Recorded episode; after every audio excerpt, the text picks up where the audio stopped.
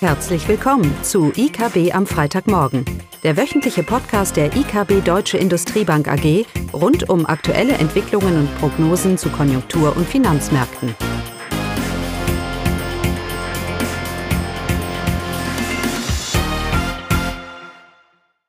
Willkommen zu IKB am Freitagmorgen, heute mit Caroline und Klaus.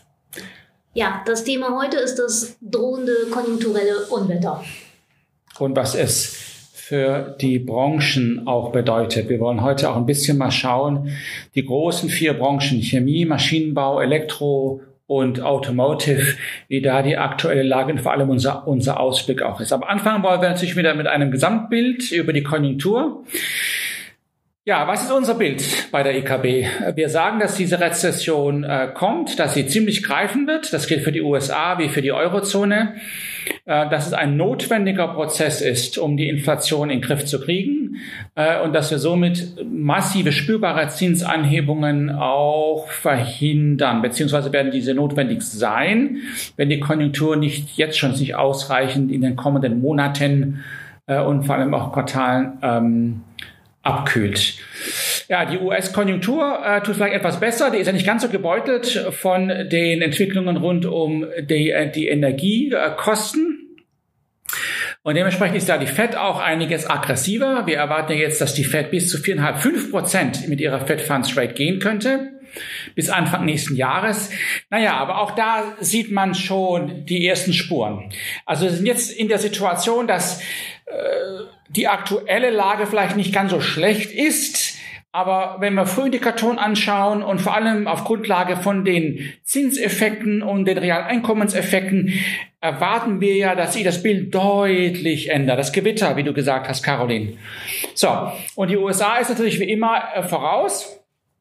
Und da sehen wir es jetzt schon. Also wir sehen, das sieht man schon die letzten Monate. Wir sehen einen, jetzt ein Beispiel, dass der Homebuilder Index, also der, der Bausektor in den USA, natürlich der, Konjunktur, der konjunkturzinssensitive Branche, ähm, dieser Homebuilder Index, der stürzt regelrecht ab ein ganz klares Indiz, dass diese US-Wirtschaft äh, sich, äh, sich äh, ausbremst. Und auch das Beige-Book der FED äh, auch da kann man so erste Spuren einer Abkühlung erkennen. Wir sind hier erst am Anfang äh, von diesem Einfluss, was die Zinsen auf die Realwirtschaft haben, haben ähm, werden.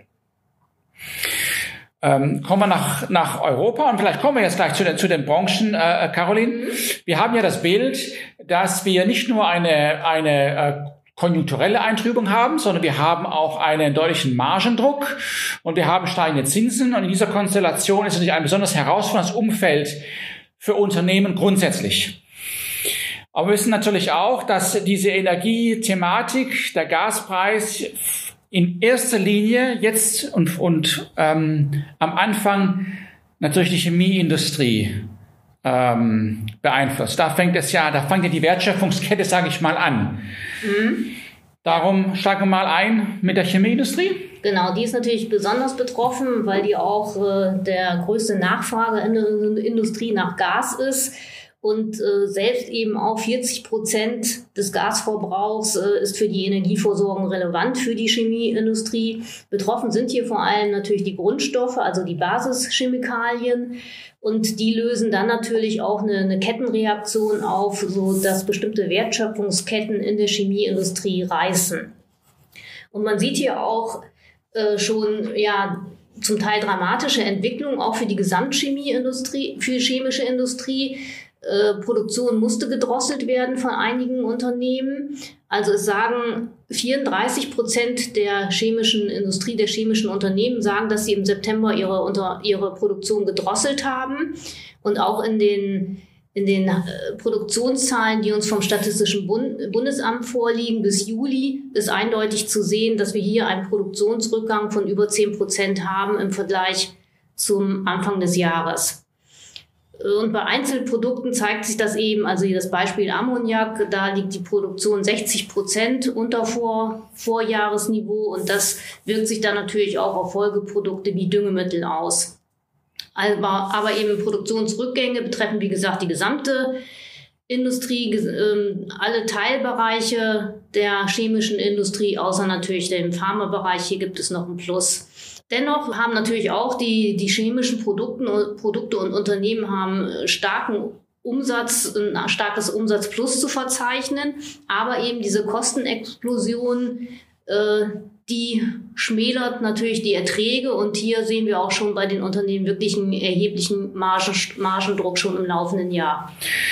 Genau, das, das ist ja das Bild auch für die Gesamtwirtschaft. Äh, wir haben ja gesagt, das erste Halbjahr lief außerordentlich gut, weil die Unternehmen in der Lage waren, die eskalierenden Kosten weiterzugeben, weil eben die Nachfrage relativ robust war. Und wir erwarten, die Chemieindustrie ist dafür das erste Indiz dafür, aber wir erwarten auch in der Breite, dass mit einer nachlassenden Nachfrage infolge von realem Einkommensverlust und steigenden Zinsen hier der Margendruck über alle, über alle Industrien mehr und mehr zu, zu legen ähm, wird.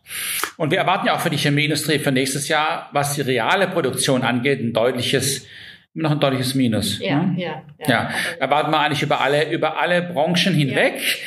Und ähm, wenn wir uns aber die Auftragseingänge anschauen und wenn wir uns jetzt auf die anderen Branchen anschauen, also Maschinenbau und, und Automobil und ähm, Elektro, da schaut man sich die Auftragseingänge an, Caroline, und dann, äh, und dann sagen, wird ja oft argumentiert, wir haben da noch genug Puffer und die aktuelle Lage ist gar nicht mal so schlecht. Gleichzeitig prognostizieren wir eigentlich für nächstes Jahr für alle diese Industrien doch deutlichen Nachfragedämpfer, deutliche Produktionsdämpfer.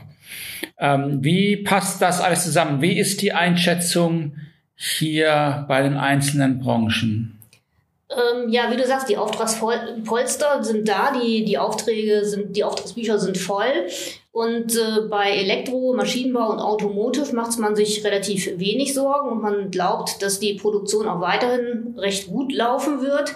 Bei der Chemie sieht das anders aus. Äh, da wurde tatsächlich gesagt, dass man äh, an dieses äh, Auftragspolster nicht mehr so recht glaubt, dass das wirklich als Produktion realisierbar wird aufgrund der hohen Kosten.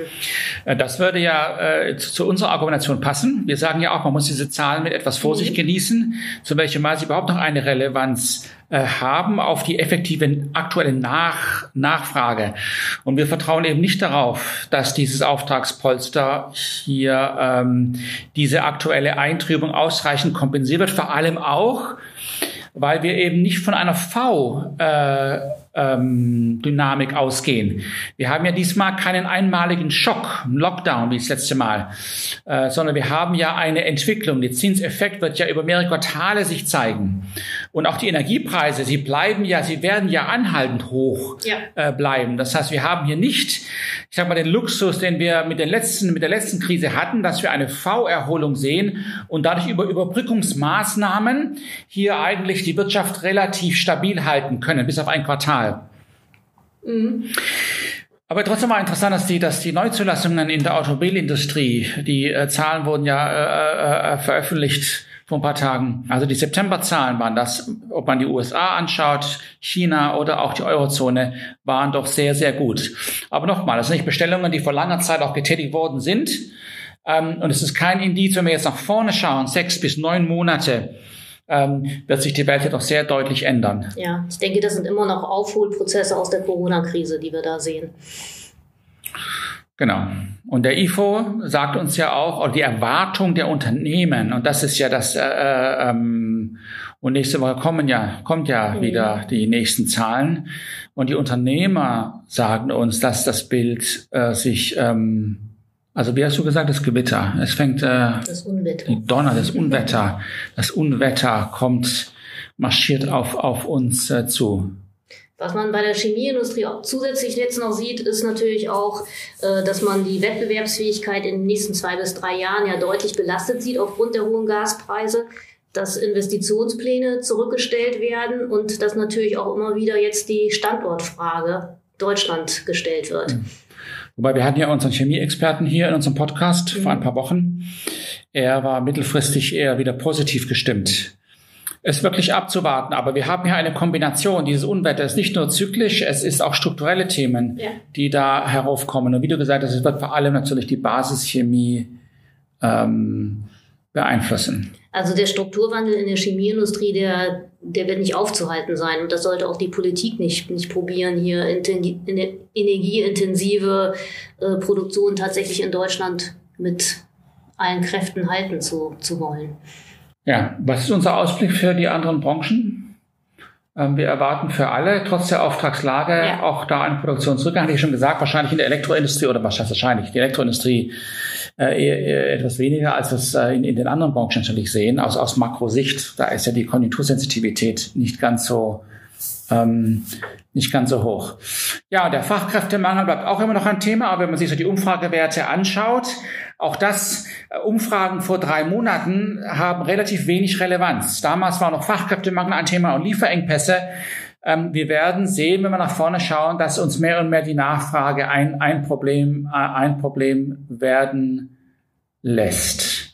Auf Grundlage dieser steigenden, doch deutlich steigenden ähm, Zinsen und die generelle Konjunkturantriebung. Und das gilt ja auch für China. Da haben wir zwar keine geldpolitische Straffung und auch die Inflation ist da etwas niedriger, aber auch China hat äh, mit ihrer Zero-Covid-Policy, wie wir wissen, natürlich und mit ihrem abhängigen Immobilienmarkt, haben natürlich ihre eigenen konjunkturellen Sorgen, auch wenn sie natürlich, ähm, was heißt natürlich, dass sie, auch wenn sie ausreichend Ressourcen haben, hier fiskalische Stimulierung zu machen. Das ist übrigens auch, was in Europa mehr und mehr äh, um sich greift.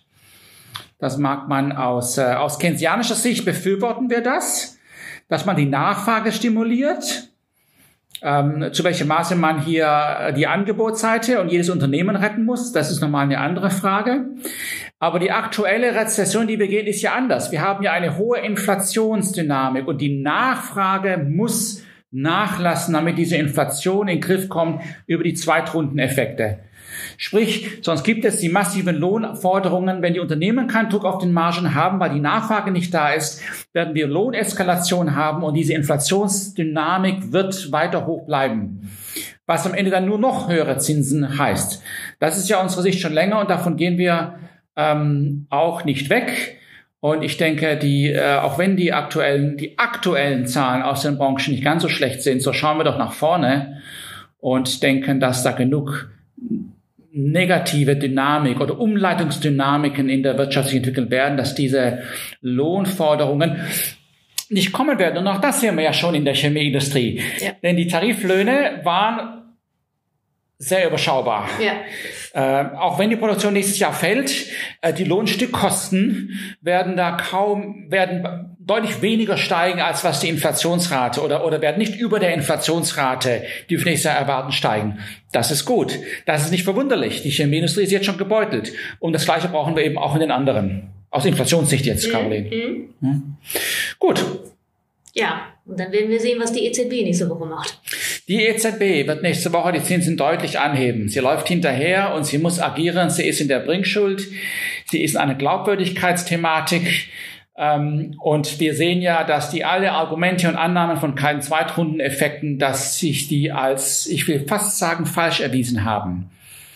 Denn wenn sie richtig gewesen wäre, bräuchte ich ja jetzt nicht diese Rezession, um die Inflation in den Griff zu kriegen. Ich habe nichts weiteres dazu zu fügen. Und okay, dann schönes Wochenende. Tschüss. Das war das wöchentliche IKB am Freitagmorgen. Sie wollen immer über neue Ausgaben informiert bleiben? Dann direkt den Podcast abonnieren. Oder besuchen Sie uns unter www.ikb-blog.de slash podcast.